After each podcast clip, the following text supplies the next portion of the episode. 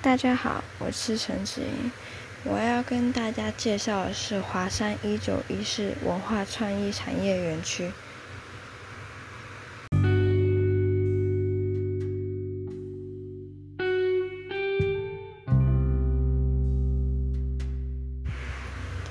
华山一九一四文化创意产业园区，又称为华山一九一四文化园区。或更简短的称之为华山一九一四，它的前身为台北酒厂，是一座市定古迹。在日治时期时，本来是民营，后来被日治政府实施专卖制度予以收买。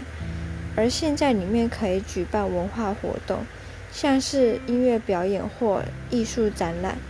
里面也有餐厅、咖啡馆等店铺。它提供艺文界。非营利团体及个人使用的创作场域，但还是以译文为主的专业场地，有排练室、图书资料教室，甚至还有亲子园地等服务设施，还有广阔开放的绿意空间，更是华山一九一四文化创业产业园区最为自豪的空间的特色。它不仅提供观光，也提供了展演的空间。观光有个类似树林的小花园，到那会觉得非常清幽，在那里可以拍一些好看的照片，而且就算你在逛商店要买什么东西时，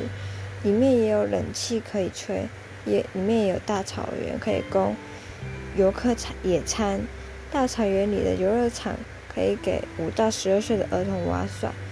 家长可以在旁野餐，小孩子可以在旁。的游乐园玩耍，游乐场的中心有水沙世界，而且还有冲脚区，可以让儿童玩完后洗脚，